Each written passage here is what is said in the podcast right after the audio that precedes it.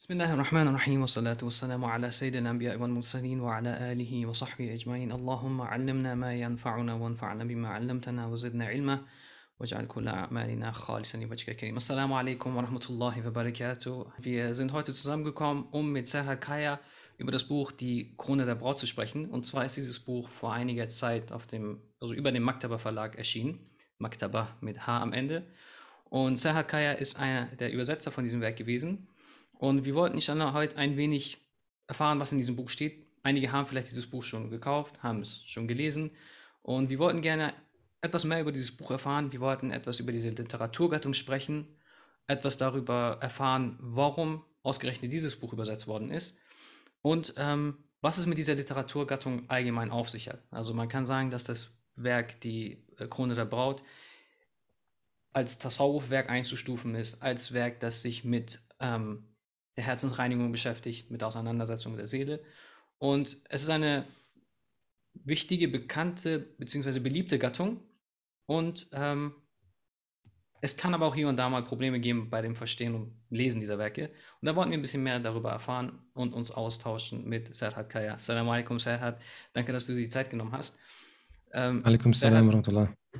Ist jetzt derzeit in, hat einige Zeit in der Türkei, in Istanbul studiert und ähm, ist unter anderem, wie gesagt, Übersetzer bei dem Maktaba Verlag und auch bei der Isra Akademie tätig. Und ähm, sie haben dort in München eine kleine Gemeinschaft, kleine, große, ich weiß gar nicht, ich habe es einfach klein gesagt, aber ihr habt eine Gemeinschaft, die schon sehr aktiv ist und die auch das ganze Projekt mit auf die Beine gestellt hat, also vom dem Maktaba Verlag. Und ich wollen wir einfach ganz allgemein ähm, erstmal über das Buch sprechen und ähm, werden zu spezifischen Fragen schon da kommen. Und daher wäre die erste Frage, ist, er hat, ähm, kannst du uns kurz etwas über das Buch allgemein mitteilen, etwas über den Autor, damit wir so für diejenigen, die jetzt das Buch nicht gelesen haben, ähm, dass wir so einen Einblick bekommen, worum geht es in diesem Werk und wer ist der Autor? Was macht dieses Werk besonders? Alles klar. أعوذ بالله من الشيطان الرجيم بسم الله الرحمن الرحيم الحمد لله رب العالمين وصلى الله وسلم على سيدنا محمد وعلى آله وصحبه أجمعين Erst einmal herzlichen Dank, Navid, dass du dich bereit erklärt hast, äh, so ein Gespräch zu arrangieren oder die Plattform auch bietest, das Buch vorzustellen. Wir hatten ja schon einmal darüber gesprochen gehabt und ich habe dir ja schon erzählt gehabt, wie wichtig mir dieses Anliegen war oder besser gesagt, wie wichtig mir die Übersetzung von diesem Werk war. Hat natürlich auch seine Hintergründe, darüber werden wir dann wahrscheinlich auch äh, später sprechen, inshallah. Ähm, kurz zu dem Werk diejenigen, die sich jetzt vielleicht mit Tasawwuf auseinandergesetzt haben oder aber auch nicht auseinandergesetzt haben, die sich jetzt vielleicht mit Spiritualität auseinandersetzen oder aber auch nicht auseinandersetzen, die haben, denke ich mal, mehr oder weniger das Wort Tasawwuf gehört oder das Wort Sufi gehört oder vielleicht aber auch Mystik, Esoterik und so weiter und so fort. Das sind alles Namen, die gerne mal heute ähm, für diese Disziplin, die in der islamischen Tradition seit jeher gelehrt, aber auch praktiziert wird, verwendet wird. Aber ich glaube, da sind wir einer Meinung, dass wir sagen, dass die Begriffe, die es heutzutage gibt, nicht den wirklichen Kerninhalt oder nicht wirklich diese wahre Bedeutung von dem Tasawwuf, den wir meinen, treffen. Ich glaube, das gilt aber auch für viele andere Wissenschaften oder viele andere Disziplinen. Und in diesem Buch, Taj al-Arus al-Hawi li Tahdhib al-Nufus, eben zu übersetzt die Krone der Braut, ein Wegweiser zur Läuterung der Seele. In diesem Buch geht es eigentlich primär darum, ähm, wenn man es in einem einzigen Satz zusammenfassen möchte, um die Erziehung seines Selbst, um die Erziehung seines Nefs oder besser, also wenn man das mit dem Wort Spiritualität erwähnen möchte oder ausdrücken möchte, um eine spirituelle Erziehung. Der Muslim, oder besser gesagt, dem Muslim wird versucht beizubringen in Form von Ratschlägen, in Form von Tipps, wie er sich selbst und seine eigenen Begierden und Gelüste zügeln kann, um auf den Weg zu Allahu Ta'ala näher zu kommen. Nicht nur näher zu kommen, sondern aber auch auf diesem Weg an Rangstufen oder an äh, Positionen höher zu steigen. Also damit er dann quasi immer näher und näher zu Allah kommt, sowohl auf seinem Weg zu Allah, aber auch in seinem Status, in seiner Position bei Allah. Das ist im Großen und Ganzen, also wenn man das in einem Satz definieren möchte, geht es in diesem Buch darum. Aber wie man es so gewohnt ist, kann man diese Sache nicht in einem einzigen ähm, Satz definieren. Da werden wir dann wahrscheinlich in den nächsten Sekunden oder Minuten dann ausführlicher darüber sprechen. Genau. Ich fand es gut, dass du jetzt schon ähm, erwähnt hast, dass die Literatur oder beziehungsweise die Disziplin von Tasawwuf und viele andere Disziplinen mittlerweile jetzt vielleicht nicht so verstanden werden, wie sie eigentlich gemeint sind. Kannst du das vielleicht ein bisschen ausführen? Weil ich denke, viele werden ein Fragezeichen bekommen und sagen, okay, was ist jetzt eigentlich damit gemeint? So, wieso wird nicht mehr das darunter verstanden, wie es eigentlich gemeint ist? Also, wir haben ja ähm, Tasawwuf. Heutzutage ist ja der Name Tasawwuf eben negativ konnotiert und es hat eben natürlich auch seine Ursprünge, seine Gründe und seine Faktoren, so wie viele andere Sachen auch. Ich glaube, es schadet nicht, wenn wir ganz kurz ähm, über die berühmte Überlief Überlieferung vom Propheten wassalam, sprechen, also den Gabriel Hadith, den äh, Hadith Jibril, in dem es heißt, also von Umar ibn Khattab wird berichtet, dass, eines dass sie eines Tages mit dem Gesandten wassalam, zusammengesessen sind und plötzlich ein Mann kam, der schneeweiße Kleider hatte, also weißes Gewand, aber es war halt sehr sauber und tiefschwarzes Haar und es, man hat keine Spur der Reise gesehen diese Überlieferung kennen wir ja alle. Und in dieser Überlieferung ähm, am Ende über, erfahren wir, dass dieser Mann, dass diese Persönlichkeit in Wahrheit Jibril a.s. war. Und dieser kam mit einer bestimmten Absicht, und zwar den dort Anwesenden die Religion oder besser gesagt den Islam beizubringen. Und dort gab es eben drei Kernfragen, die Jibril a.s. dem Propheten a.s. gestellt hat. Und zwar, was einmal der Islam ist, was der Iman ist und was Ihsan ist. Und Umar ibn Khattab radiallahu an drückt auch seine Erstauntheit darüber aus, dass die fragende Person jedes Mal, wenn der Gesandte wassalam, die Antwort gegeben hat, ihn auch sofort bestätigt. Denn normalerweise ist man es ja eigentlich gewöhnt, dass ein Fragender nicht Bescheid weiß über die Antwort. Das heißt, eine fragende Person würde eigentlich den Antwortgebenden nicht in seiner Antwort bestätigen, sondern er würde sagen, hm, okay, jetzt habe ich was Neues gelernt. Aber in diesem Fall war das eben nicht so. Jibril a.s. bestätigt den Propheten a.s. bei, bei allen drei Fragen. Und der Gesandte a.s. antwortet auf die Frage, was Islam ist, eben mit den fünf Säulen des Islam und bei dem Iman mit den sechs Säulen des Iman. Und sobald es dann eben zur Frage des Ihsan kommt, sagt der Gesandte a.s.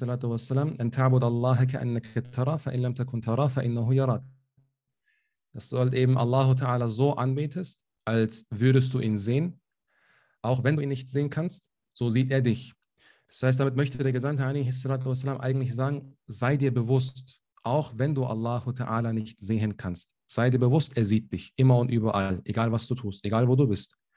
Und die Gelehrten haben seit jeher aus diesem Hadith eben diese ganzen Wissenschaften, die wir heute lernen oder die heute auch gelehrt werden, seit Jahrtausenden oder seit Jahrhunderten, äh, ausgearbeitet. Der Islam stellt heute den Fiqh dar, die Aqidah oder Kalam stellt heute den Iman dar.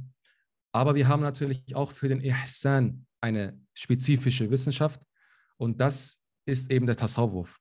Der Name Tasawwuf hat sich natürlich nicht seit je, also das ist nicht von Anfang an gegeben oder besser gesagt, der Name war nicht von Anfang an da. Der Name hat sich natürlich auch in äh, den, also in den äh, nachfolgenden Jahren ergeben.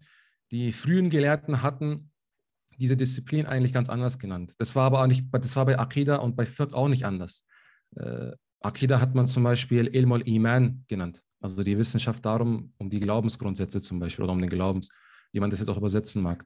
Bei Tasawwuf war das halt zum Beispiel Ilmul Tezkir, also die Wissenschaft darum, wie man sich läutert oder wie man die Seele, wie man das Herz läutert. Und mit der Zeit hat sich halt dann eben der Name Tasawwuf ergeben. Es gibt natürlich auch von bestimmten Gelehrten, darunter ist zum Beispiel auch ähm, Abu Nuaym al-Isfahani, der Besitzer von oder der Autor von äh, Al-Hilya, er arbeitet in seinem Werk zum Beispiel auch aus und geht ein bisschen auf die Thematik ein, woher das Wort Tasawwuf stammen könnte. Aber auch Al-Qushayri zum Beispiel in seiner Risala diskutiert auch darüber, woher das Wort Tasawwuf kommen könnte.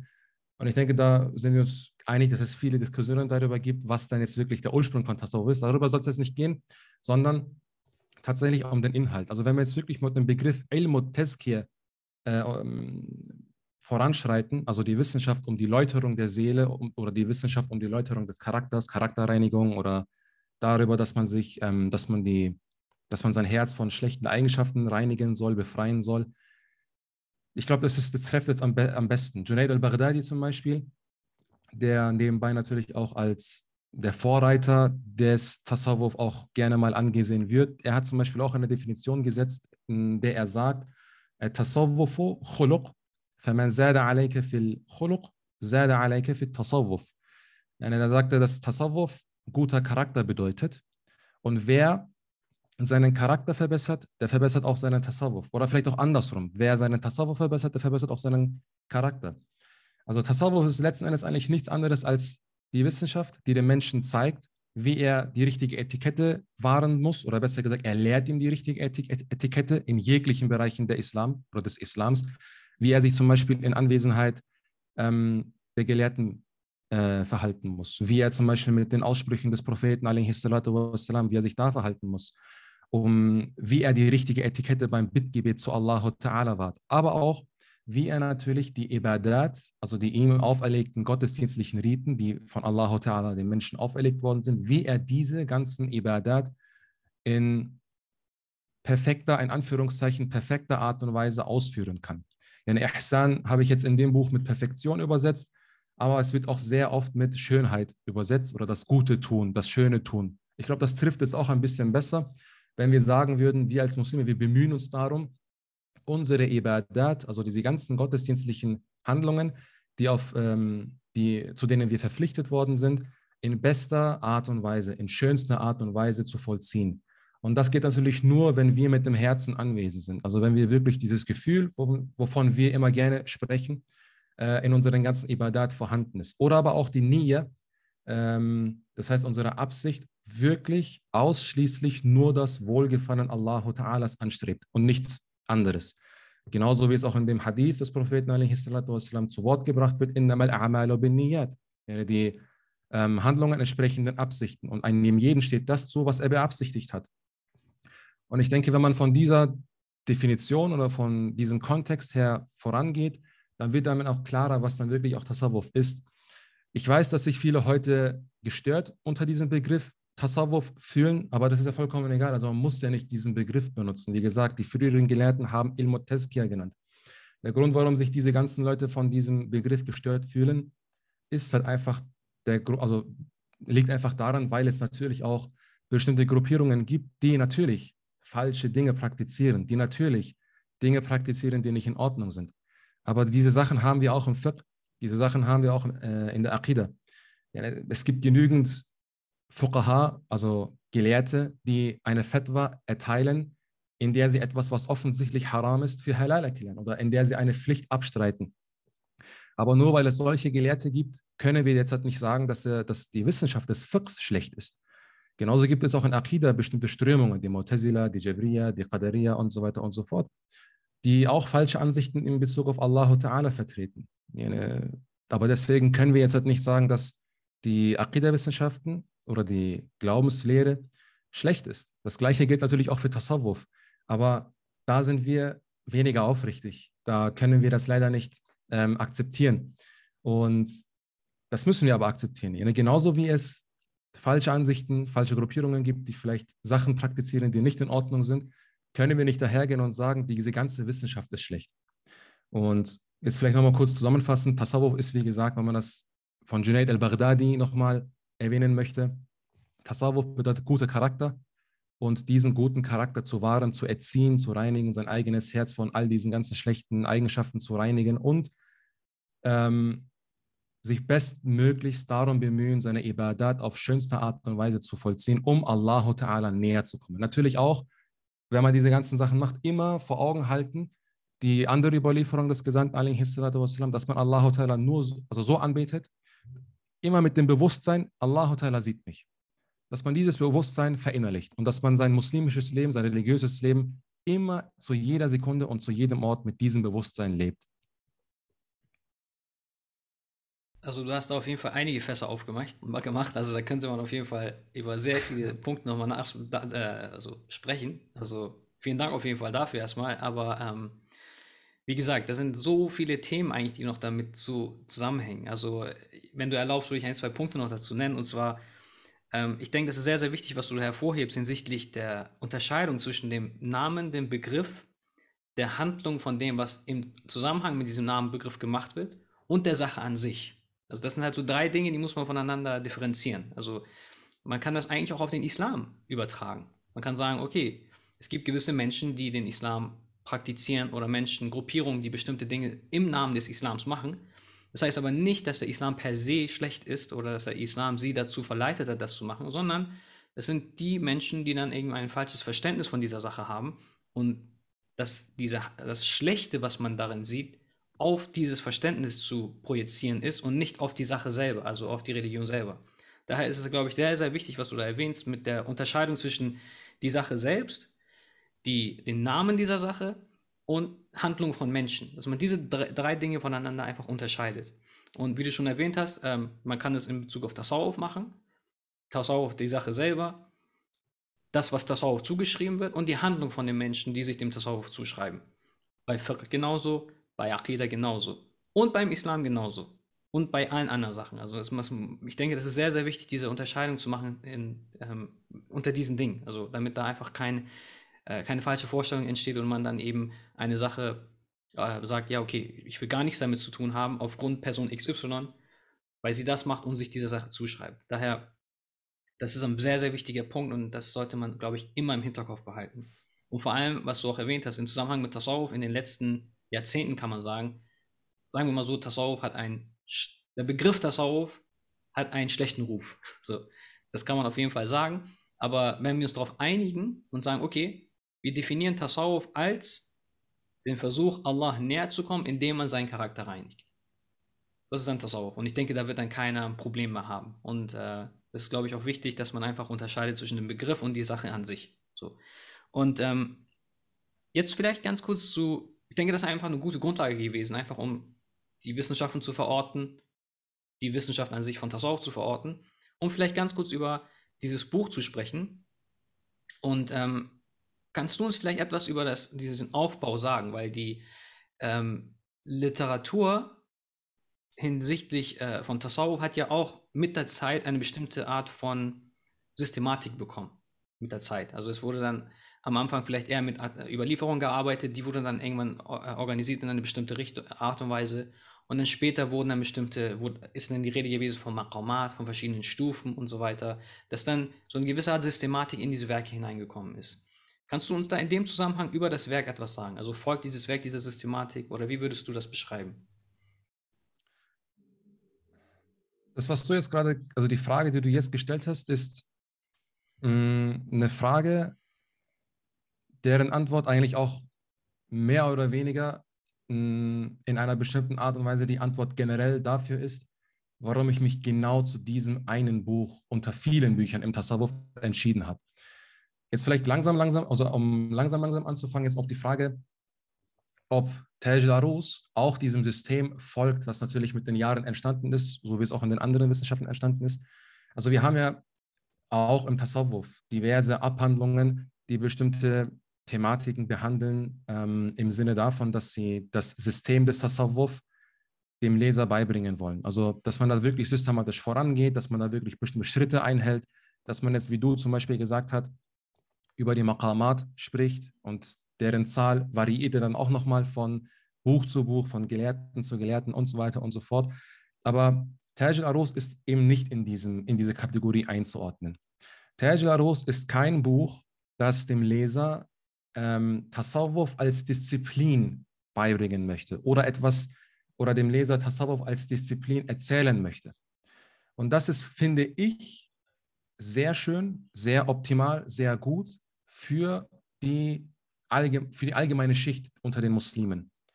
Und das war letzten Endes auch, wie gesagt, der Grund, warum ich mich eigentlich für, genau für dieses eine Buch entschieden habe. Warum? Wir haben etliche Werke, die kompliziert genug sind, und nur von bestimmten Leuten gelesen werden können und sogar von diesen Leuten nicht mal gelesen werden können. Ich denke, du stimmst mir dazu, wenn man jetzt in den Kellerwissenschaften über, weiß ich nicht, die escharitische Theologie oder die Maturiditen, also wenn man in die ganz hohen Werke geht, selbst die Menschen, die jetzt vielleicht schon seit Jahren sich mit dieser Thematik beschäftigen, stoßen dann wieder hin und wieder schon auf ein paar Fragezeichen oder geraten dann in, in einige Schwierigkeiten. Aber auch bei Usul al ist es so. Oder in den ganzen Tafsir.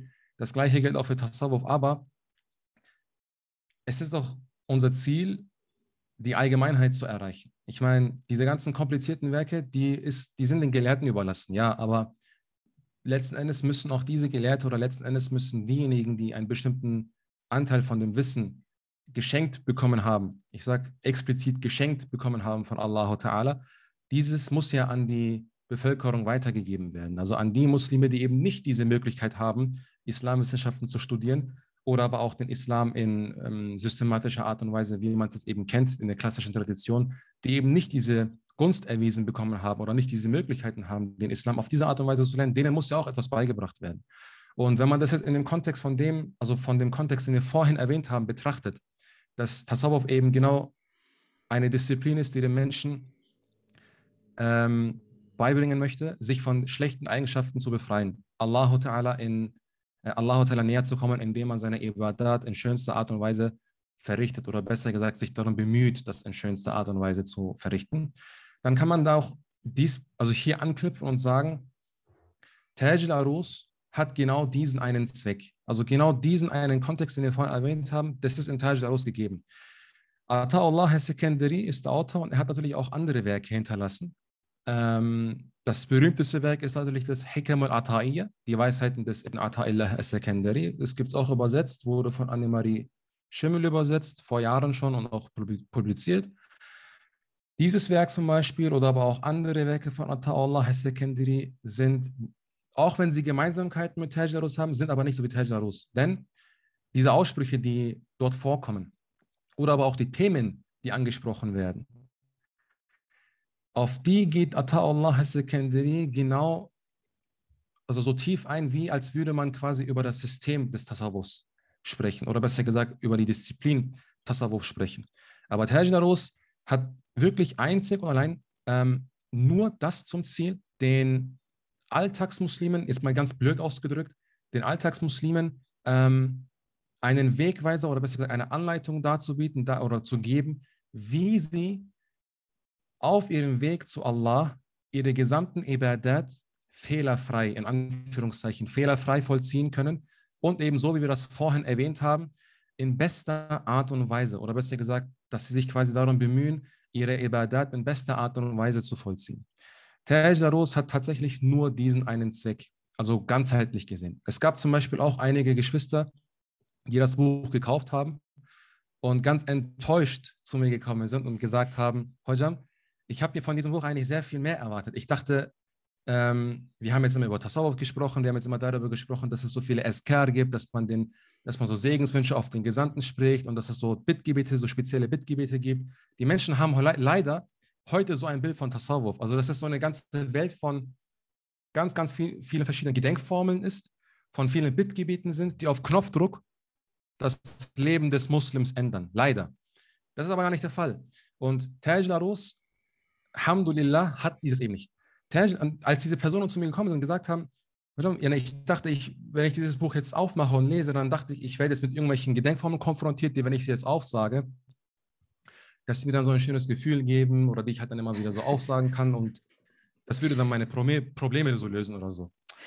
Und dann habe ich halt so gesagt, solche Sachen gibt es, ja. Die kannst du aber in der Sunna des Propheten finden oder aber auch in, in anderen Büchern von anderen Gelehrten. Ich meine, der, wenn du so solche Bittgebete lernen möchtest oder wenn du solche Azkar, solche Gedenkformeln lernen möchtest, dann ist es Sunna voll damit. Also wir haben vom Propheten etliche solcher Gedenkformeln, in denen er sagt, wenn der Muslim das und das und das sagt, dann werden seine Sünden vergeben. Wenn er das und das macht, dann ist der Shaitan von ihm, dann wird der Shaitan sich ihm nicht nähern und so weiter und so fort. Sein Risk wird verlängert oder all diese ganzen Sachen kennt man ja.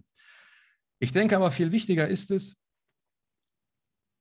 nicht diese Gedenkformeln auswendig zu lernen, nicht diese Bittgebete auswendig zu lernen und einfach trocken, so wie ein Lippenbekenntnis aufzusagen, sondern viel mehr, also viel wichtiger ist es doch, das Gefühl dahinter zu haben oder das Wissen darum, das Wissen dahinter zu haben, das Bewusstsein dahinter zu haben.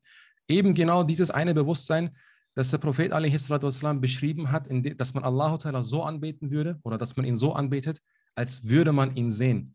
Es bringt doch nichts, wenn ich Gedenkformel XY aufsage dabei aber nicht zu hundertprozentige Gewissheit und zu hundertprozentiges Vertrauen auf Allah habe.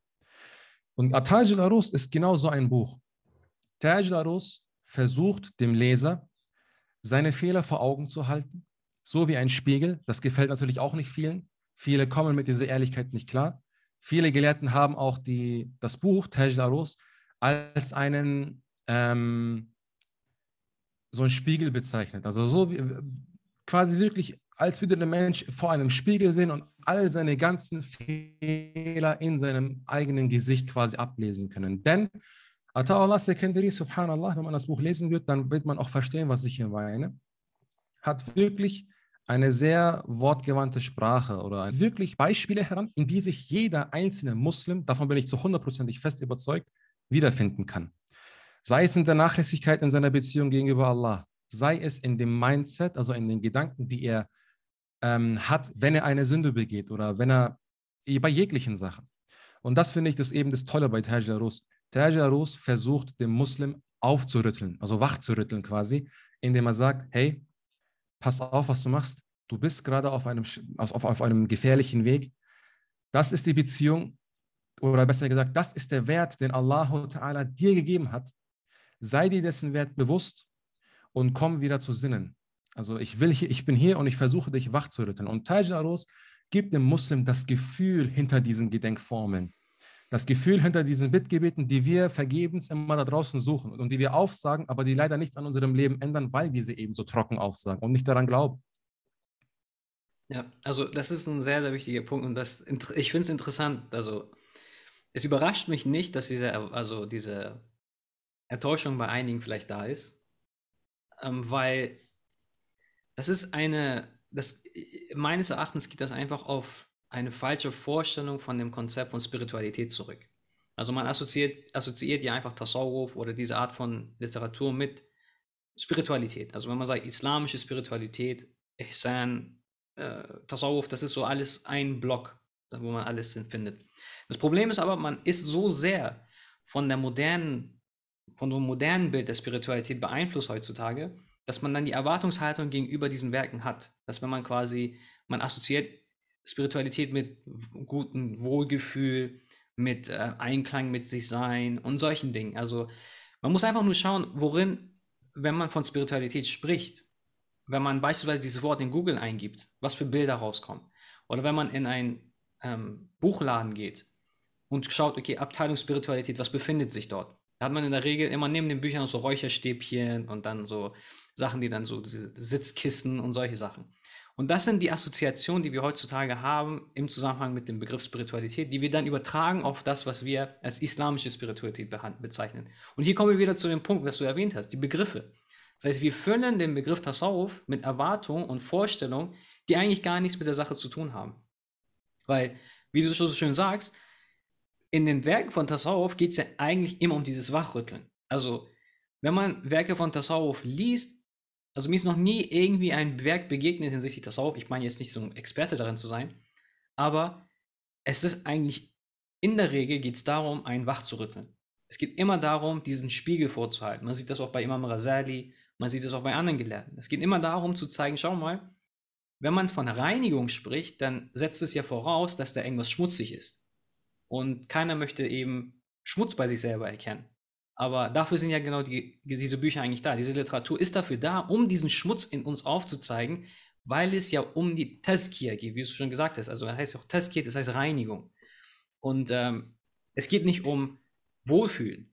Und ähm, ich möchte auch einfach an, du weißt es schon, aber an die Teilnehmer einfach nur als Frage, ob man jemals in einer Hadith oder in dem Koran irgendwo gelesen hat, dass die Religion dafür da ist, dass man sich gut fühlt, dass man sich zu einem Wohlgefühl kommt. Also, verstehst du, was ich meine? So, gibt es irgendwie eine Art Taklif, also eine religiöse Verantwortung, dass man Wohlgefühl in sich entwickelt? Oder auch bei der Definition von Ihsan, dass das heißt, du sollst Allah so anbeten, als würdest du ihn sehen. Das hat nichts mit, also hat nichts mit Wohlgefühl zu tun, sondern im Sinne von Wachsamkeit, wie du schon gesagt hast, und Achtsamkeit.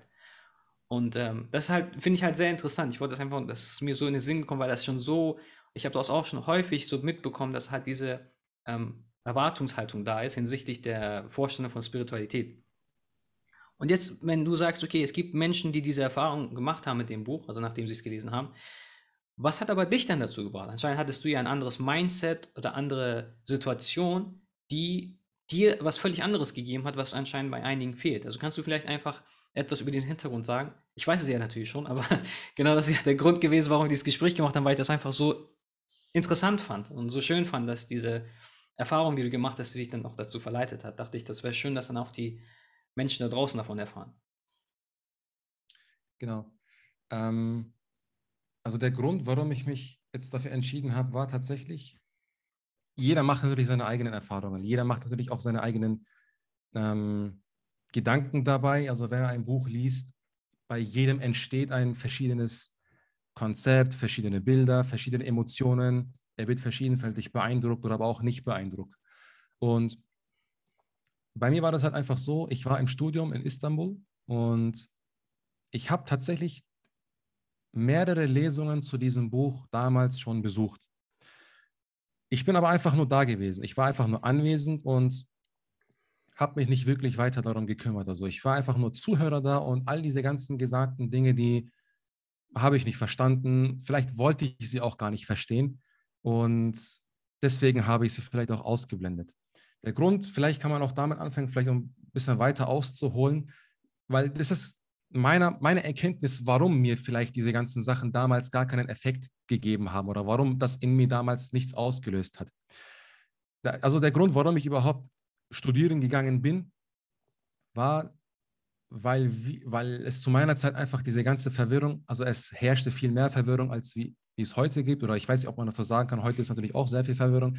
Wenn man jetzt die ganzen letzten Wochen betrachtet, was auch auf Instagram und so weiter und so fort los ist, dann könnte man vielleicht auch sagen, dass mittlerweile viel mehr Verwirrung herrscht. Aber ich meine halt explizit wirklich diese Zeit, die halt so losging mit den, wo, wo es halt wirklich in Deutschland wirklich so richtig losging mit Islam halt. Also da war ich mitten in diesem Punkt, da war ich halt, da habe ich mir so vorgefunden. Und jeder sagt halt etwas. Der eine sagt, dein Gebet ist halt Bida, dann eine, der eine sagt, das, was du machst, ist Kufur, das, was du machst, ist Schirk. Dann hast du wieder halt so eine andere Seite, die dann wieder sagt, nein, das ist schon richtig so. Ja, dann kommst du halt nicht weiter. Und irgendwann lag ich dann halt im Bett und habe ich gesagt, du, so wird das nicht mehr weitergehen. Ich muss jetzt einfach selber gehen und gucken, was Sache ist und mir mein eigenes Bild darüber machen und das selber lernen quasi. Und so hat das halt quasi angefangen. Also damals hatte ich tatsächlich nichts anderes im Kopf, außer wirklich meine Religion zu lernen, für mich selbst und natürlich auch für Allah Ta'ala. Als ich dann aber so ein Jahr dort verbracht habe, habe ich sofort gemerkt, wie diese Absicht abstumpft und wie diese Absicht sofort anfängt, in eine andere Schiene zu driften oder besser gesagt, sich in eine andere Richtung zu bewegen. Man hatte das immer, also wir reden sehr viel, wenn der Tag lang ist und wenn es darum geht, wenn wir den Menschen helfen wollen, vor allem den Muslimen helfen wollen, dann sagen wir auch sehr, sehr viel und vor allem aber auch in Form von Slogans. Das ist auch nichts Neues. Und ich glaube, der berühmteste Slogan ist halt, ich opfere mich auf für die Oma und Hauptsache, ich bin, mir geht es schlecht und die gesamte Menschheit wird gerettet. Und ich muss, es ist, das muss man halt einfach sagen. Bei mir war das damals nicht, nicht anders der Fall. Also irgendwann habe ich mich vorgefunden, dass ich genau dieses eine Mindset auch angenommen habe. Und viele, viele sehen das auch gar nicht. Nur weil man jetzt da drüben ist und in einer Madrasa studiert, heißt das nicht, dass man frömmiger wird. Heißt das nicht, dass man sich von Hochmut losgelöst hat. Nein, genau diejenigen, die in einer Madrasa studieren, sind am meisten davon betroffen oder sind oder laufen Gefahr, diese ganzen Sachen zu entwickeln. Und auch ich habe diese ganzen Sachen bei mir gesehen. Denn sobald du anfängst mit Arabisch, äh, also sobald du anfängst, die arabische Sprache zu lernen, allein da kommt schon das Gefühl, jetzt kann ich was, was andere nicht können. Und da kommt schon der Shaitan und fängt an mit den ganzen, lang, also mit den ganzen Einflüssen, ganz langsam, langsam. Wenn du dann Fiqh lernst, Aqidah lernst, immer mit jedem Schritt, den du weitergehst, kommen diese ganzen Einflüsterungen. Und wenn hier dann keine Vorbildfunktion vorhanden ist, wenn hier keine, keine Lehrkraft vorhanden ist, die dich zurechtweist, ja, das muss man auch so sagen, die dich wirklich zurechtweist.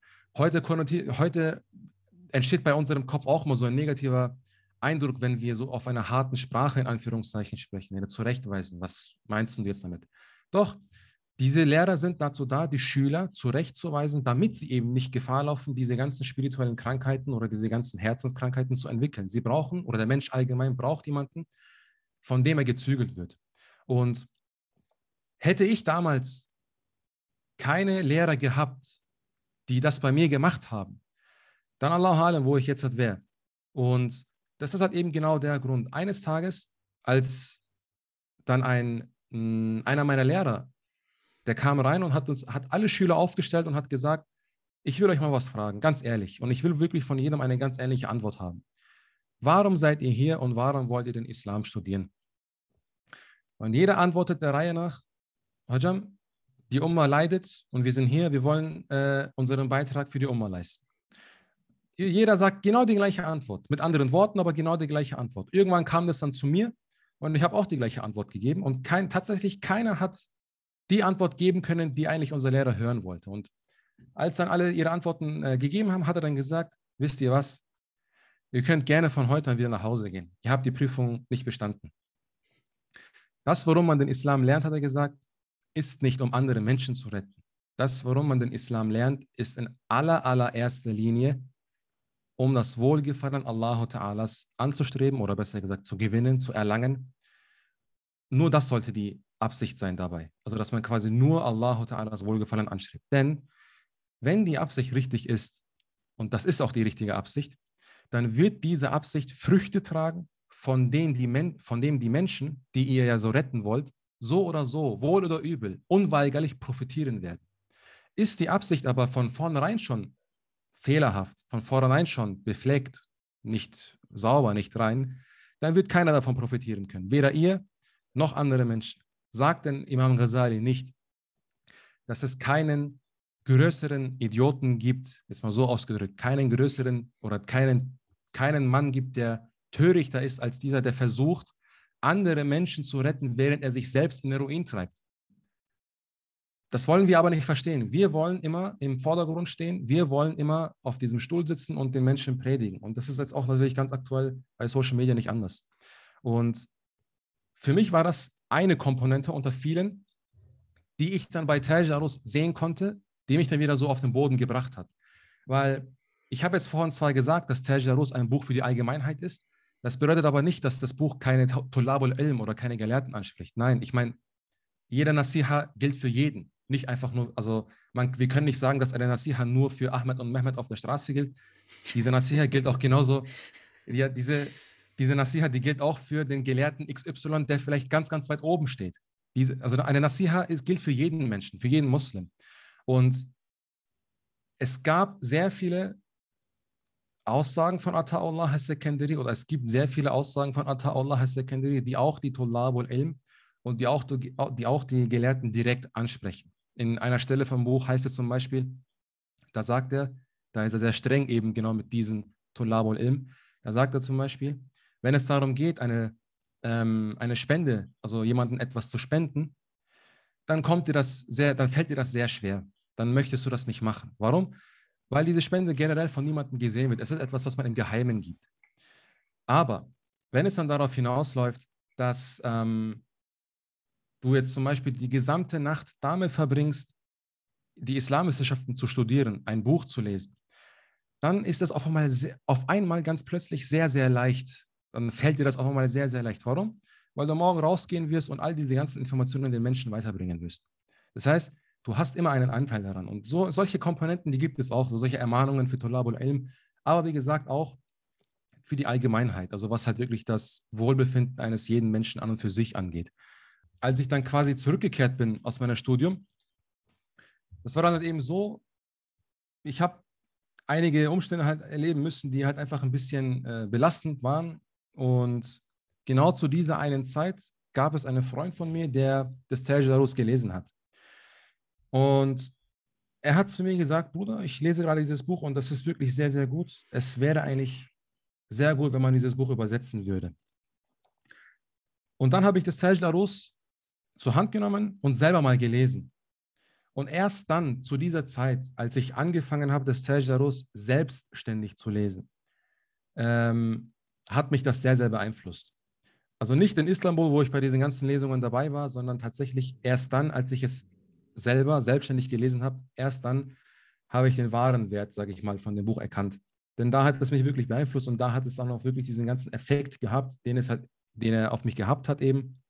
Und nach wenigen Seiten habe ich mich schon gleich entschieden, okay, das Buch möchte ich, das, das möchte ich übersetzen, weil mit, mit den ersten Sätzen und mit den wenigen Worten, die Ata'Allah Sekendiri schon am Anfang getätigt hat, war das bei mir in meinem Fall schon eine sehr, sehr große Hilfe.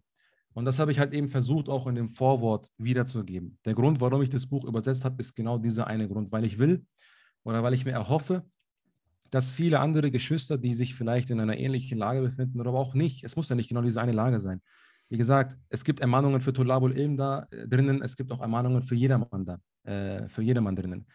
Und deswegen wollte ich einfach, dass dieses Buch an so viele Menschen wie nur möglich ähm, gerät. Also das ist eigentlich so hauptsächlich der Grund gewesen. Und da finde ich also jetzt, was du gerade erwähnt hast, das ist auch, glaube ich, sehr, sehr ein wichtiger Punkt, was, ähm, worauf wir vorher, worüber wir vorher gespräch, gesprochen haben, mit dem, dass einige vielleicht ähm, enttäuscht waren und andere Erwartungshaltung hatten. Und deine eigene Erfahrung zeigt es ja auch, dass es kommt sehr darauf an, in welchem eigenen, eigenen jetzt geistigen, seelischen Zustand man selber ist, bevor man von einer Sache über profitieren kann oder nicht. Und das ist ja halt auch sehr, sehr wichtig. Und das kann einem niemand eigentlich sagen. Also das ist halt auch ein wichtiger Punkt, wo ich denke, wo wir hin müssen, langfristig gesehen, ist, dass jeder für sich selber ein gesundes Urteilsvermögen entwickelt und wissen muss, okay, wo befinde ich mich gerade, was ist es, was ich brauche und welchen Weg muss ich gehen, um an das Ziel zu kommen. Und das ist etwas, was, glaube ich, in der islamischen Bildung einfach wirklich fehlt, dass man sich darüber im Klaren wird, in dieser Religion, in der islamischen religiösen Bildung geht es nicht darum, einer Autorität einfach nur zu folgen. Es geht nicht darum, einen Sheikh zu haben, der einen alles sagt, das ist nicht da. Darum geht es nicht. Es geht genau um das Gegenteil. Es geht ja eigentlich genau darum, dass man selbstständig wird als Muslim. Also wenn man realisiert, okay, es gibt gewisse Dinge, die Allah für uns verpflichtend gemacht hat, dass wir wissen müssen. Und dass wir das uns selber lernen, dass wir auch irgendwann Verantwortung tragen für andere Menschen, für unsere Kinder, für unsere Familie, dass wir dieses Wissen, was wir auch haben, auch weitergeben müssen. In in der, Im Sinne der Erziehung, dass wir einfach uns darüber im Klaren werden, worum geht es in der islamischen Bildung. Und das Werk, was du eben erwähnt hast, oder die Literatur von Tasawuf allgemein, befasst sich eigentlich mit einer Komponente, also diese Ebene von Selbsterziehung. Und nicht, dass man irgendwie erwartet, dass eine andere Person einen erzieht. Natürlich ist es wichtig, Menschen zu haben, die einen daran erinnern. Das ist selbstverständlich, das sollte man immer haben. Deswegen ist es halt ja wichtig, um richtige Menschen um sich herum zu haben. Aber am Ende des Tages sollte die Bildung darauf hinauslaufen, dass man nicht abhängig ist von anderen Menschen hinsichtlich der, des eigenen Fortschritts. Oder anders gesagt, dass ich zumindest weiß, wo ich meine Hilfe finden kann und nicht irgendwie an die falschen Türen klopfe, damit ich einen falschen Rat bekomme. Und ich denke, das, was du erwähnt hast mit der Verwirrung, die dich dazu gebracht hat, den Islam zu studieren zu wollen, ist, glaube ich, ich glaube, das geht sehr, sehr vielen so. Also ich habe selber auch die Erfahrung gemacht gehabt und ich denke, da hat sich nicht viel dran verändert. Das ist vielleicht sogar noch viel mehr geworden. Und ähm, da sind wir, glaube ich, haben wir, glaube ich, sowieso, glaube ich, immer noch sehr, sehr viele Baustellen. Und vielleicht nur in, in dem Zusammenhang, ähm, da du jetzt auch mit einigen jetzt in München eure kleine Gemeinschaft dort habt, kannst du es vielleicht so etwas äh, Jenny erzählen, wie es dort aussieht, vor allem auch, weil ihr auch mit Jugendlichen zusammenarbeitet, ähm, was für Dinge du da beobachtest hinsichtlich den Bedürfnissen, die es dort gibt, hinsichtlich den Dingen, was den ähm, Geschwistern dort nützt, also den Brüdern vor allem und ähm, wie ihr euch das vorstellt, wie äh, die Arbeit in Deutschland aussehen könnte, vor allem auch mit den Jugendlichen.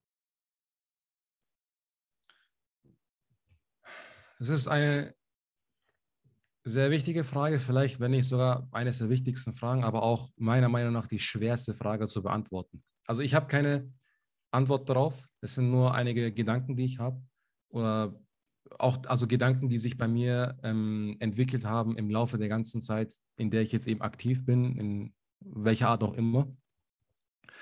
Vielleicht auf, jetzt mal um auf die Frage am Anfang jetzt zurückzukommen, also wie das jetzt hier gewesen ist. Also ich habe ja hier schon seit länger, also ich habe hier seit längerem schon etwas gemacht. Wir haben hier seit zwei, also zwei Jahre lang oder drei Jahre lang, glaube ich, hatten wir hier auch ähm, ein Kursangebot gehabt, wo wir auch Islamwissenschaft unterrichtet haben, also Akida und Fiqh war auf dem Plan. Letztendlich haben wir dann aber auch nur Akida geschafft. Ähm, die Absicht war es einfach dabei, dass wir die Basics ähm, beibringen, sodass der Muslim in der Lage ist, sein eigenes, seinen, seinen Alltag zu bewältigen. Das war so die Absicht dahinter. Und wir haben das auch sehr schön gestaltet, wie ich finde. Also die Brüder, mit denen wir das gemacht haben, mit denen sind wir auch noch heute im Kontakt, auch noch sehr gut. Wir hatten alle eine sehr, sehr geschwisterliche Atmosphäre. Und wir haben auch für die Öffentlichkeit sehr viele Veranstaltungen gehabt. Wir haben sehr viele Hadith-Lesungen gehabt. Also es war im Großen und Ganzen wirklich eine sehr schöne Zeit und ich habe auch dort sehr viele Erfahrungen sammeln können.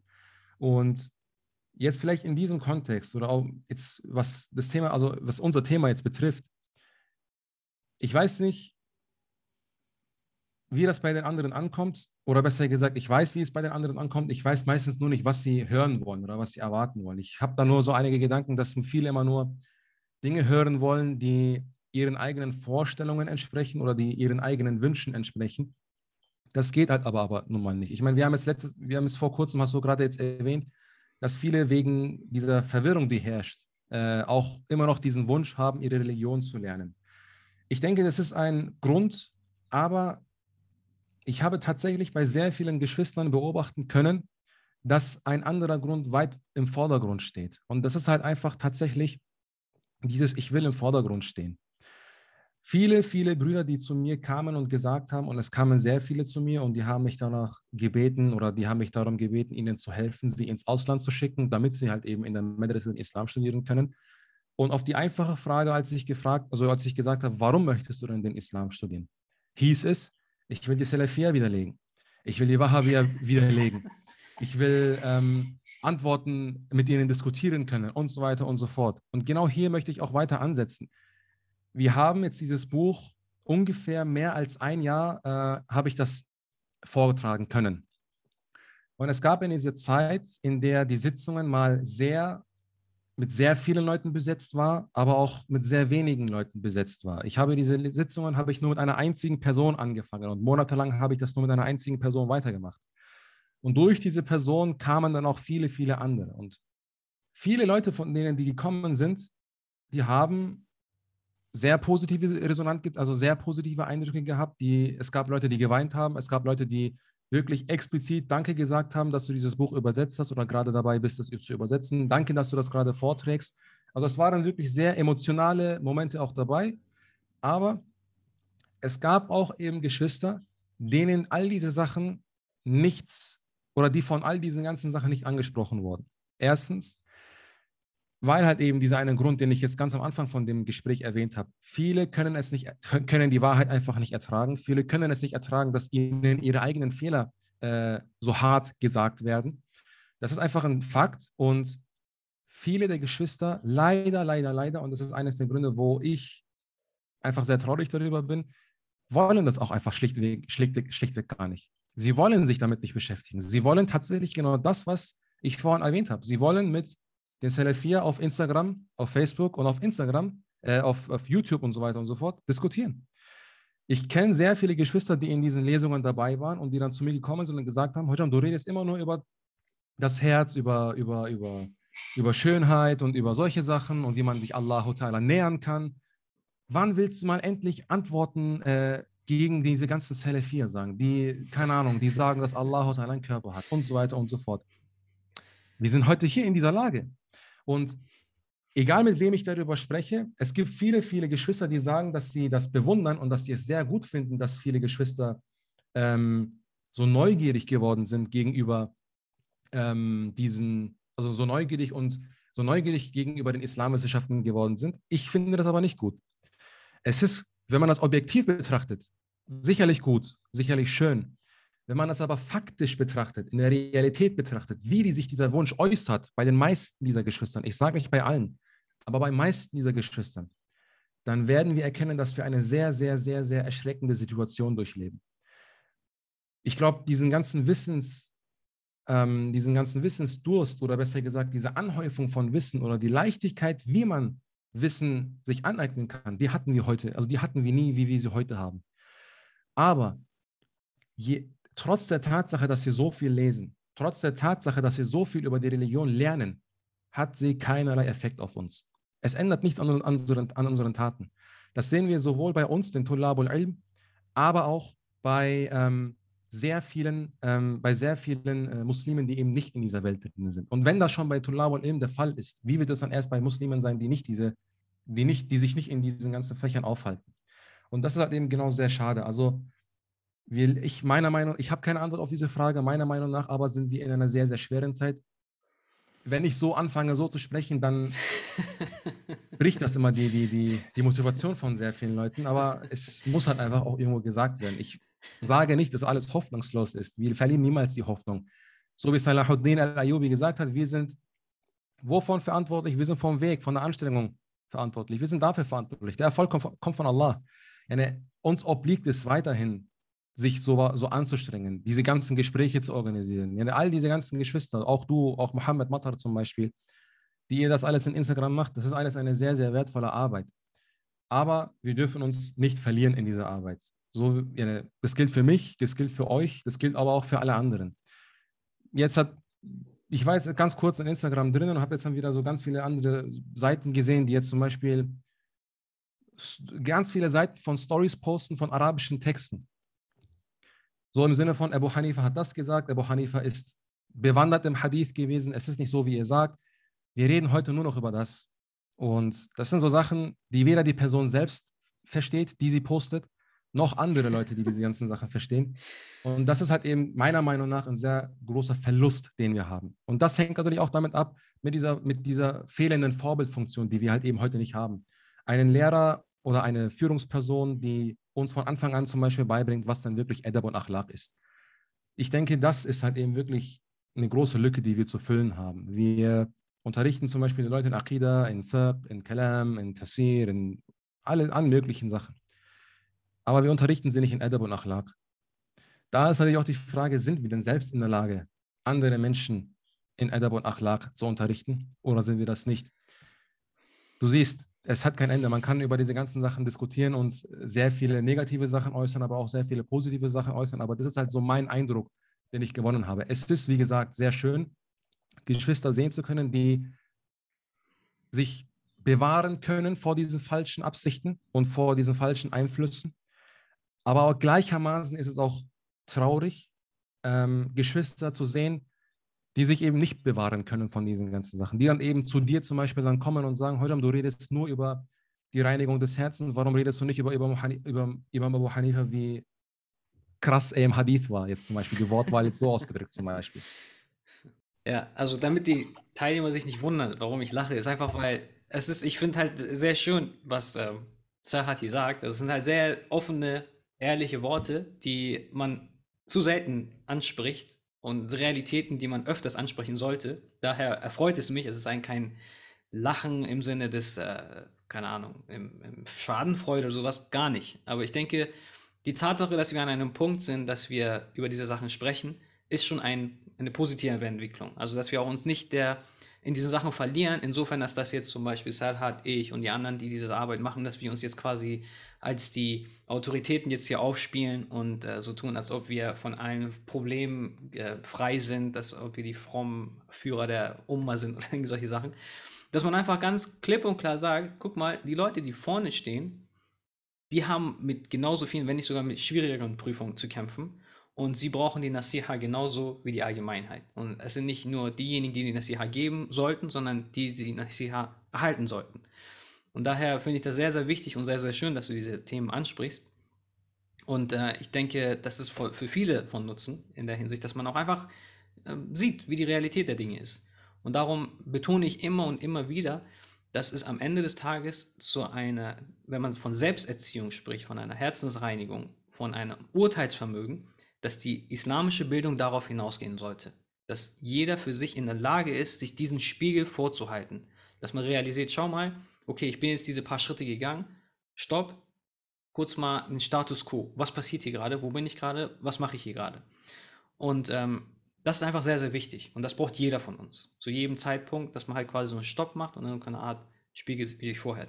Und ich fand es halt gerade auch sehr schön, gerade so ein Kommentar, äh, da hieß es, ähm, ich habe jetzt gleichzeitig Vor Freude und Angst, dieses Buch zu lesen. Das fand ich halt auch sehr, sehr schön.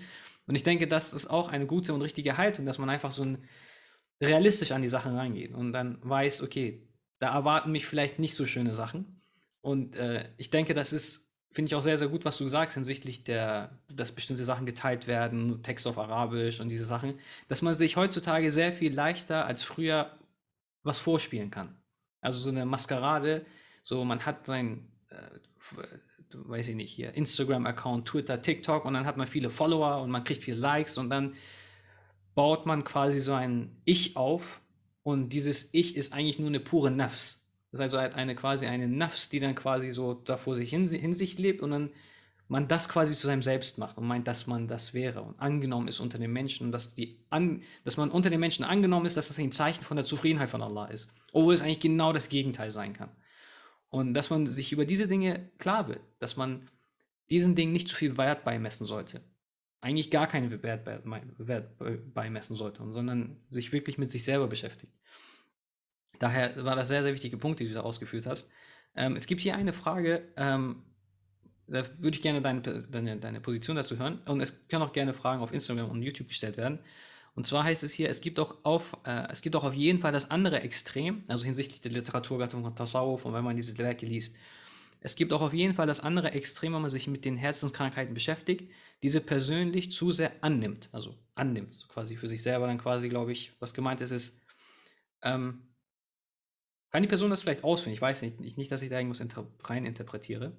Ich glaube, was gemeint ist, dass man quasi das liest und dann vielleicht zu negativ über sich selber denkt. Ich glaube, das, darauf möchte die Person hinaus. Und da ist die Frage, wie soll man damit umgehen? Also vielleicht meint ja die Person, äh, dass man sich so Vorwürfe macht, so Selbstvorwürfe. Ja, ja, genau.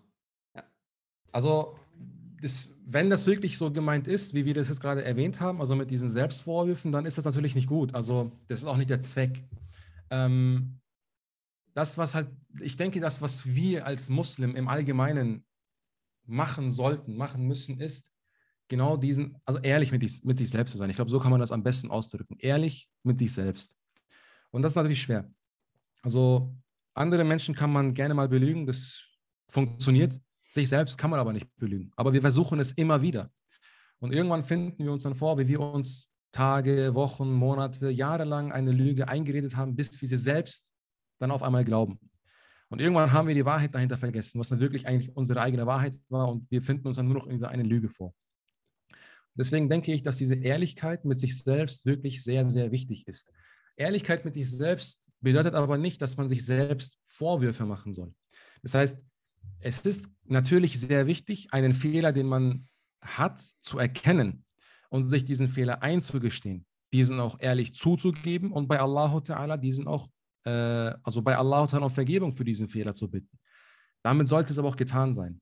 Man sollte jetzt halt nicht weitergehen und sagen, ich habe diesen Fehler, ich bin noch so schmutzig, ich kann jetzt nicht beten. Das ist ja diese einzige, also man hat immer wieder solche Gedanken. Vor allem auch viele Geschwister, die nicht praktizieren und die vielleicht kurz vorm Praktizieren stehen.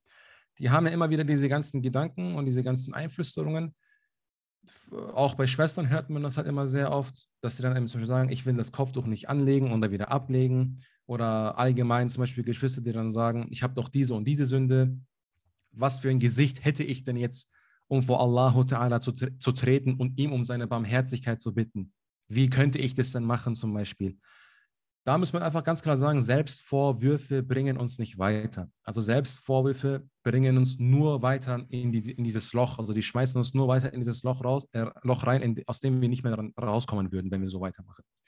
Deswegen denke ich, man muss da eine gesunde Mitte für sich selbst finden. Generell kann man eben, wie gesagt, sagen, Ehrlichkeit ist wichtig. Man muss die Fehler erkennen.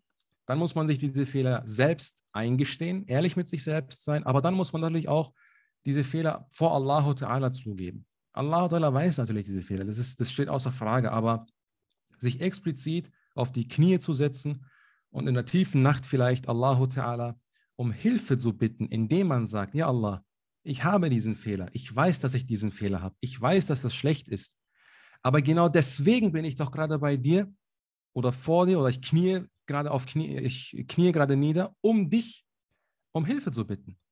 Du hast mich schwach erschaffen. Du hast mich eben mit diesen Fehlern erschaffen, aber du bist der Absolute. Du bist der Vollkommene. Du bist der, der keine Fehler hat. Deswegen, reine, deswegen befreie mich von diesen Fehlern.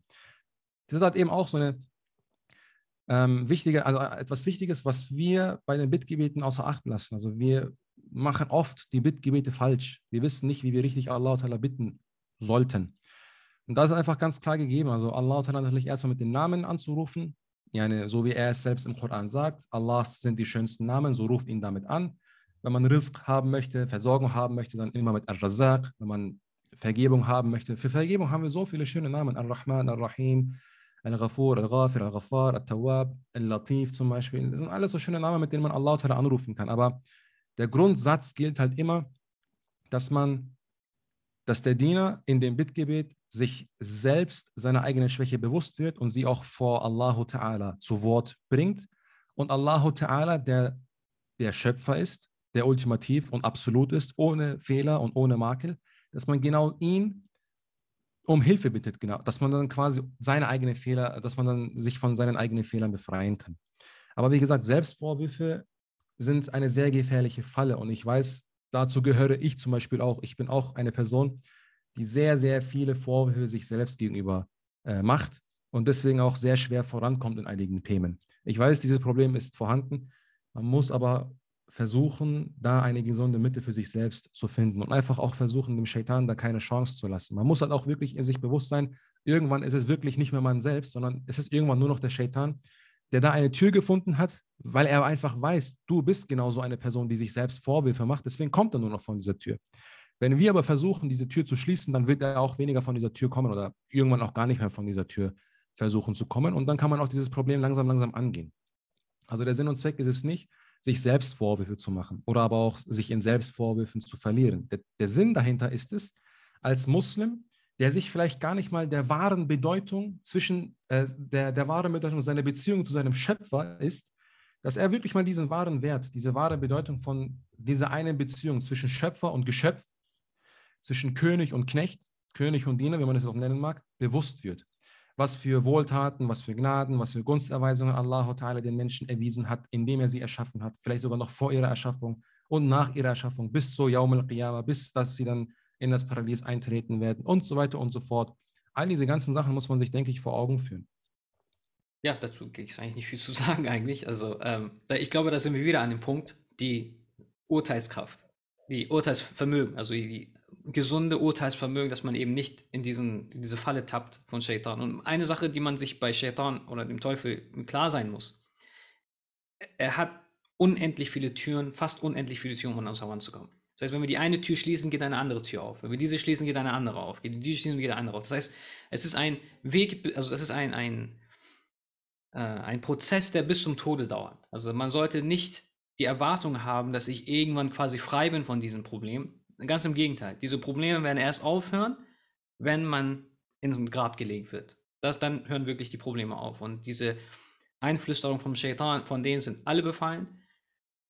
Sal hat es davon befallen, ich bin davon befallen. All diejenigen, die vorne stehen, die als Prediger sind, die sind wahrscheinlich noch mehr befallen, weil die, der Weg, um die Menschen in die Irre zu führen, ist vor allem durch diejenigen, die vorne stehen, weil sie die meisten erreichen. Das heißt, falsche Prediger nehmen die Arbeit von Shaitan ab.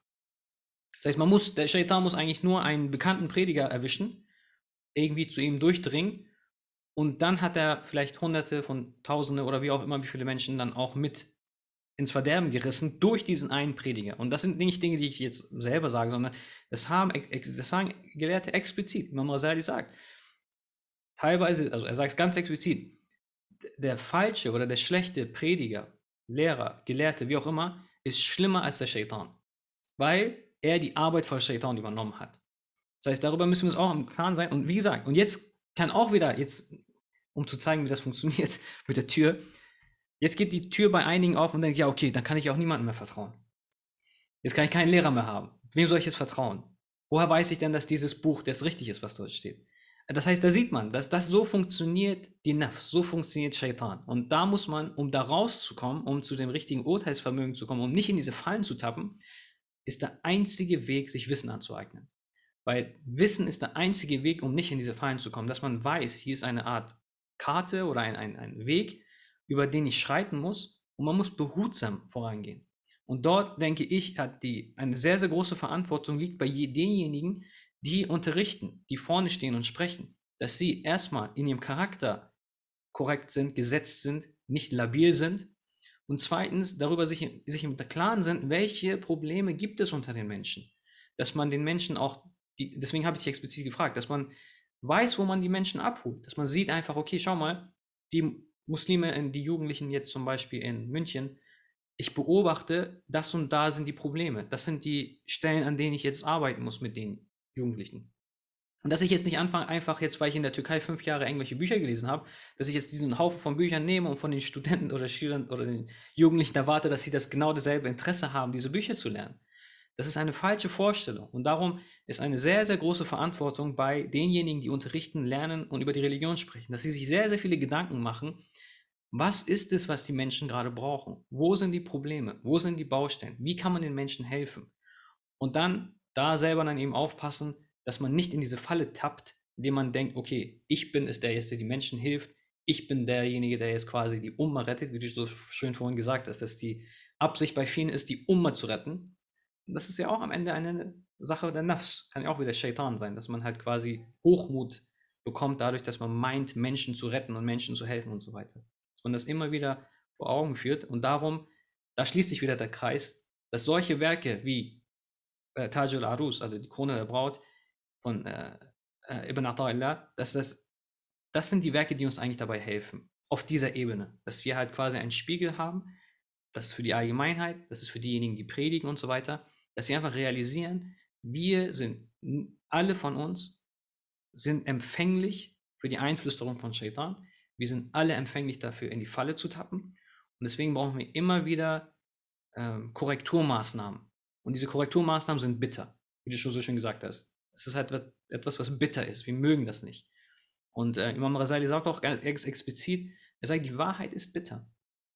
Ganz einfach, aus seinem Gefälle nicht, die Wahrheit ist bitter. Und Menschen wollen sich nicht dieser Wahrheit aussetzen aufgrund dieser Schwierigkeit. Und vor allem, wenn man jetzt ähm, an unsere Zeit gerade denkt, die Gemütlichkeit, dass man einfach äh, quasi sich ein Image aufbaut im Internet, dass man äh, nicht gerne kritisiert wird und dass man quasi immer nur Positives haben möchte. Und dann auch gekoppelt mit der falschen Vorstellung von Spiritualität, das verdoppelt und dreifacht das Ganze nochmal. Dass man erwartet, dass quasi diese Dinge dafür da sind, dass man eben sich wohlfühlt oder so. Sondern aber eigentlich ist es genau das Gegenteil, sondern es sind Korrekturen, Dinge, die uns dabei helfen, über uns selbst zu reflektieren und uns wieder auf den richtigen Pfad zu bringen. Verzeihung die äh, Ausführung, aber ich glaube, das hat so das, was du als letztes gesagt hast, hat gar nicht glaube ich, alles sehr gut zusammengefasst hinsichtlich dem Buch, hinsichtlich der Absicht hinter diesen Werken und der Hilfeleistung oder das, das Mittel, dass das Mittel sind, um uns zu helfen und vor allem auch eben, dass wir das richtige Mindset haben, die richtige Einstellung haben, wenn wir uns diesen Werken nähern. Dass wir, so wie du das bei dir deine eigene Erfahrung, dass du es mehrmals gelesen hast, aber nicht das richtige Mindset hast, um das wirklich zu verstehen. Dass wenn wir, bevor wir jetzt Tajeladus kaufen, dann ungefähr wissen, okay, ah, das ist es, worum es geht. Mir wird hier gleich ein Spiegel vorgehalten, das wird mir nicht gefallen, aber das soll mir eigentlich dabei helfen, Allah näher zu kommen. Deswegen an dieser Stelle denke ich, dass wir genug und viel erfahren, nicht genug natürlich, aber so einen kleinen Tropfen erfahren haben von dem, was dieses Buch uns geben kann. Und ähm, es kam die Frage auf, ob dieser Stream gespeichert wird. Dieser wird für ein paar Tage online sein, kann man sich gerne anschauen. Das wird dann aber dann runtergenommen. Das Buch von ähm, äh, was übersetzt worden ist, die Krone der Braut, kann man auf der Seite Maktaba ähm, mit, also man kann ja auf die Instagram-Seite von Sarhat gerade klicken. Dort kann man das Buch kaufen. Es ist erhältlich. Und noch ein weiteres Buch, was bei euch veröffentlicht worden ist. Da kannst du vielleicht kurz zwei Sätze dazu sagen. Genau, also wir haben halt neben dem Taj haben wir ähm, das Kitab al-Adab al-Mufrad, also übersetzt das Anstandsbuch des Imam Bukhari übersetzt. Ähm, das ist einfach eine Hadith-Sammlung. Also Imam Bukhari, glaube ich, der Name sagt jedem was. Ähm, und sein Sahih ist, glaube ich, sehr bekannt, also bekannter als das andere Buch vielleicht. Und das ist aber nicht die, das Sahih Bukhari oder das Sahih Muslim oder Riyadus Salihin zum Beispiel, das sind ja nicht die einzigen Hadith-Werke. Genauso gibt es auch viele andere Hadith-Werke oder Hadith-Sammlungen, in denen halt eben die Aussagen des Propheten wassalam, gesammelt worden sind von dem Autor oder von den Autoren. Und das Gleiche gilt auch für ähm, das Adab al-Mufrid, also das Anstandsbuch. Da sind einfach alle Aussprüche, ähm, also warum das vielleicht das Anstandsbuch heißt, da, also dahingehend kann ich das erklären, ähm, also warum der Name. In diesem Buch wurden die Hadithe des Propheten والسلام, gesammelt, die zum Beispiel den guten Charakter, Adab, Akhlaq und auch jetzt zum Beispiel auch in dem Kontext, was wir jetzt heute hatten, auch das, das eigene, quasi den eigenen Charakter angehen, also die, die Verbesserung des Charakters, die Läuterung der Seele, aber auch zum Beispiel zwischenmenschliche Beziehungen, wie man zum Beispiel mit seinem Nachbarn umgehen sollte, wie man die Verwandtschaftspflege, Ver Verwandtschaftsbande pflegen sollte, wie man zu den Eltern sein sollte, ähm, wie man zur Umwelt, zu den Tieren, also all diese ganzen Beziehungen, sei es zwischenmenschlich oder aber auch mit der Umwelt, mit den Tieren und noch mehr. All diese ganzen Themen äh, oder besser gesagt Aussprüche, in denen der Gesandte wassalam, diese Themen behandelt, die sind in diesem Werk zu finden. Also eine ganz normale, klassische Hadith-Sammlung. Jetzt natürlich nicht, um das herabzusetzen, sondern noch viel mehr hochzusetzen. Vielen Dank. Vielen Und Dank. vielleicht nochmal ganz kurz, vielleicht wegen der, wegen der Frage, die vorhin kam, also wo dann gesagt wurde, ich habe jetzt, ich freue mich einerseits, aber auch einerseits habe ich Angst. Wir haben ja auf der Seite haben wir ja schon einige Posts zu den Büchern hinterlassen, also so einige Auszüge zu den Büchern hinterlassen. Es gibt auch auf der Hauptseite, also auf der Homepage im Online-Shop gibt es auch eine Leseprobe. Wir haben jetzt auch zum Beispiel zwei kurze Videos abgedreht, ähm, jeweils zu den beiden Büchern. Äh, die kann man sich zum Beispiel alle anschauen und genau. Ja, ich denke, wir haben, stand da, also ich habe auf jeden Fall sehr viel profitiert. Vielen, vielen Dank dafür. Ähm, vielleicht nur einen Punkt, ein, ein Satz, den ich vorhin vergessen habe, hinsichtlich Anstand und Benehmen. Und du hast ja gesagt, du wüsstest nicht, wie man jetzt mit der Bildung vorangehen sollte, weil du ja gesagt hast, dass einfach in vielerlei Hinsichten einfach so das richtige Verhalten und so weiter fehlt. Ein Ausspruch, der mir sehr, sehr geholfen hat, und zwar von einem zeitgenössischen Gelehrten namens Sheikh Said Fuda. Er hat was sehr, sehr Schönes gesagt. Und er hat gesagt, wir betonen sehr, und nicht, dass du das als Kritik oder sowas verstehst an dich jetzt, er hat gesagt, wir betonen sehr die Anstandsregeln und das Beibringen von Adab. Er meinte, bringe den Leuten, also ich sage es in meinen Worten, was er gesagt hat, er sagte, bringe den Leuten, Menschen Wissen bei und sie werden Anstand mit dir haben. Also das Ziel sollte sein, Wissen, nützliches Wissen zu vermitteln.